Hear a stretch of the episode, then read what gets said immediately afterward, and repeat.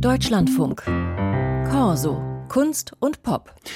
An der Band Annenmai Kantereit scheiden sich ja die Geister. Die einen lieben sie für ihre demonstrativ zur Schau gestellte Bodenständigkeit und die anderen lieben es, über die Band herzuziehen, kritisieren zum Beispiel Instagram-Pseudopoesie und eine gewisse Biederkeit.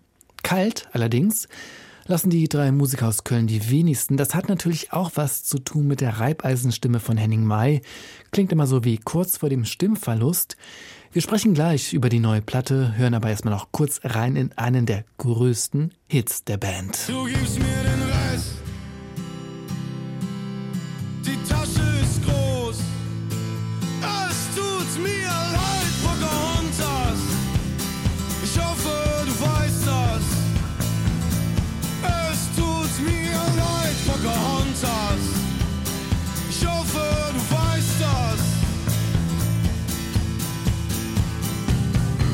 Pocahontas war das hier von Annenmai Kantereit. Ein Ausschnitt zumindest. 2016 ist der Song erschienen auf dem Debüt und mit dieser ersten Platte wurden die Straßenmusiker dann auch gleich schon zu Stars. Gestern ist das vierte Album dieser Kölner Gruppe erschienen. Die Platte heißt Es ist Abend und wir sitzen bei mir. Und die dazugehörige Tour durch die ganz großen Konzerthallen und Arenen dieser Republik, diese Tour ist fast schon so gut wie ausverkauft. Irgendwas ist dran an AMK und darüber wollen wir jetzt sprechen mit Juliane Reil. Hallo. Hallo.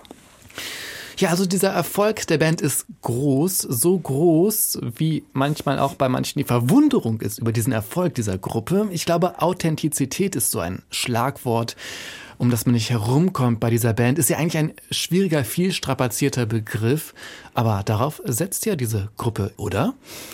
Ja, also das kann man absolut so sagen. Das ist das Image der drei netten Jungs von nebenan, so würde ich das sehen. Aber dieses Image, das können sie eben auch gut bedienen und pflegen es bis heute. Die drei, Christopher Ann, Henning May und Severin Kantereit, die haben schon die Schulbank gemeinsam gedrückt und jahrelang Straßenmusik in der Kölner Fußgängerzone gemacht, wie du gesagt hast. Bodenständiger, geht's ja eigentlich nicht. Und genauso sind auch die Texte. Von Anfang an haben Ann Mai Kantereit ihre eigenen Songs geschrieben, die spektakulär, unspektakulär sind. Da geht es darum, dass man eben eher zu Hause bleiben möchte, als dass man rausgeht oder mit der Freundin in die Altbauwohnung mit zwei Zimmer, Küche, Bad und einem kleinen Balkon ziehen möchte. Das sind so Themen auf dem Debütalbum von Ann-Mai Kantereit. Und damals, als sie diese Songs singen, sind die drei Männer Mitte 20. Also das ist sowas wie German Gemütlichkeit, bräsig, aber auch irgendwie putzig. Man muss darüber schmunzeln. Viele KritikerInnen ähm, haben sich aber über diesen sehr penetranten Rückzug ins Private mokiert und gesagt, das sei ja schon Neo-Biedermeier. Mhm.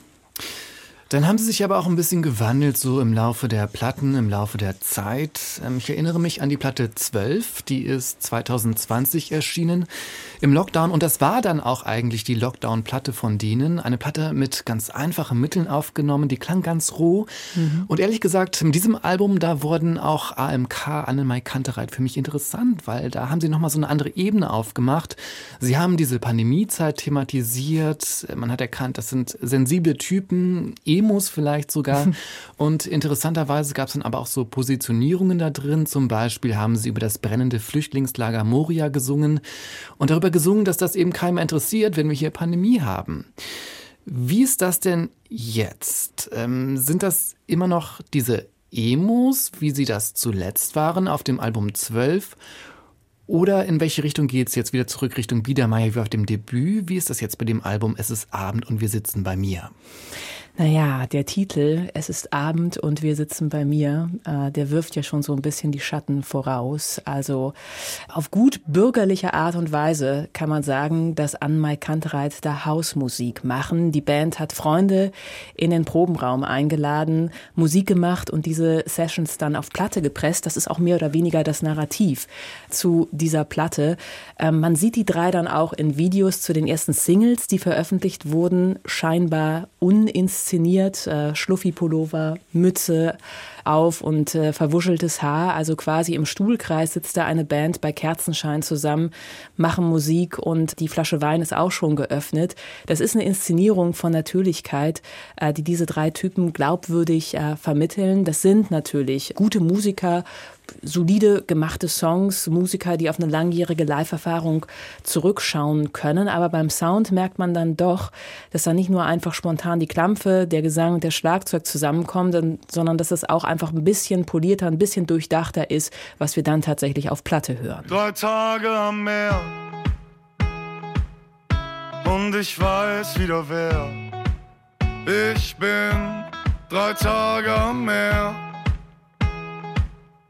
und ich weiß wieder wer ich bin und alle anderen. Das hier, das war ein Ausschnitt von Drei Tage am Meer von Annenmai Kantereit, ähm, ein Song vom neuen Album. Klingt für mich dann noch ein bisschen nach Vincent Weiss und damit nach Deutschpop der schlimmeren Art.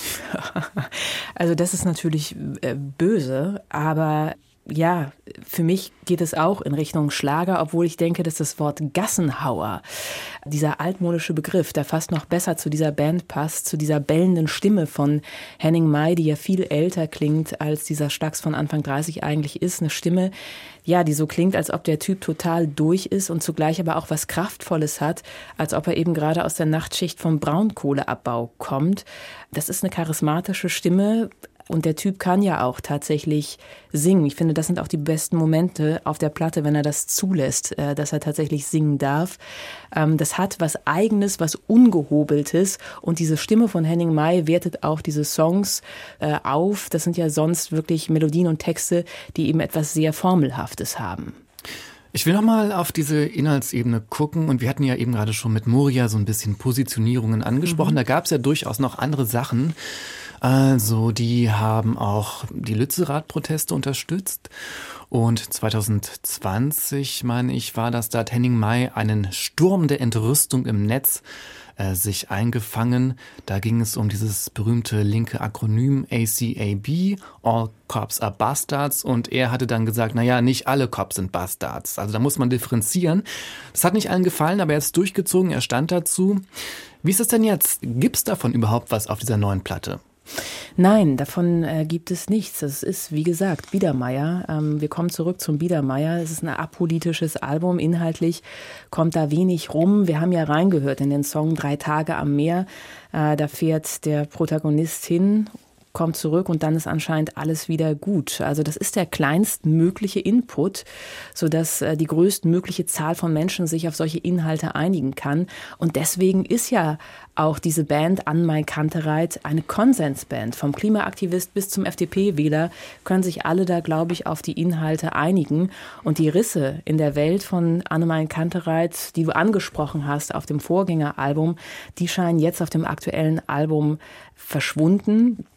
Ähm, da hört man dann Songs über Erdbeerkuchen, über das Verliebtsein, über Liebeskummer, über Fußball, über Heimatgefühle. Und diese Heimatgefühle, die kommen insbesondere auf dem letzten Stück, äh, Tommy, äh, wirklich zum Ausdruck. Äh, da wird Henning May zum jungen Wolfgang Niedecken, der zum ersten Mal, also Henning May im, im Dialekt über seine Heimatstadt Köln singt. Und dieser Patriotismus, dieser Lokalpatriotismus und Konservatismus, den finde ich dann an dieser Stelle wirklich unangenehm. Ja, Anne, auch schon Schlimmes. Wir hören mal rein. Da, wo wir zusammen groß geworden sind, da ziehen wir alle irgendwann wieder hin, damit die Kinder, die wir kriegen können, alle in Köln geboren sind. Da, wo wir zusammen groß geworden sind, da ziehen wir alle irgendwann wieder hin. Ja.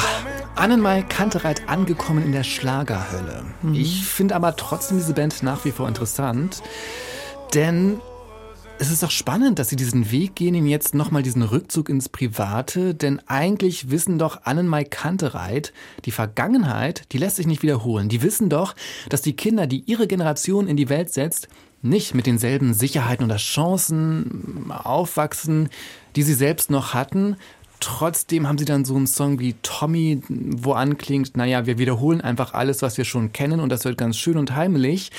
Wie ist das zu erklären, dass Annenmai Kantereit angesichts der großen Krisen diesen Kopf in den Sandpop machen?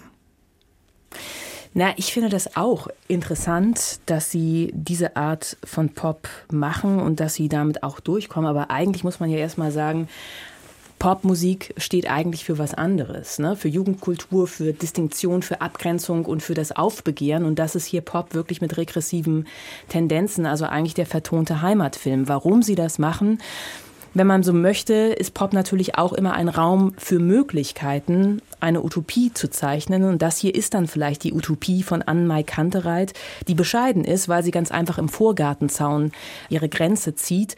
Und Anne-Mai Kantereit gehören ja auch vielleicht zu einer Generation, die fühlt, dass es utopischer als in der selbst erlebten Kindheit und Jugend in dieser Welt im Moment, in, in einer Welt der Umbrüche, eigentlich gar nicht mehr werden kann. Und deswegen reproduzieren sie diese Vergangenheit in ihren Songs. Es ist Abend und wir sitzen bei mir das neue Album von Annenmai Kantereit, so heißt es, und ab dem 17. März geht's auf große Deutschland-Tour. Juliane Reil, vielen Dank. Danke auch.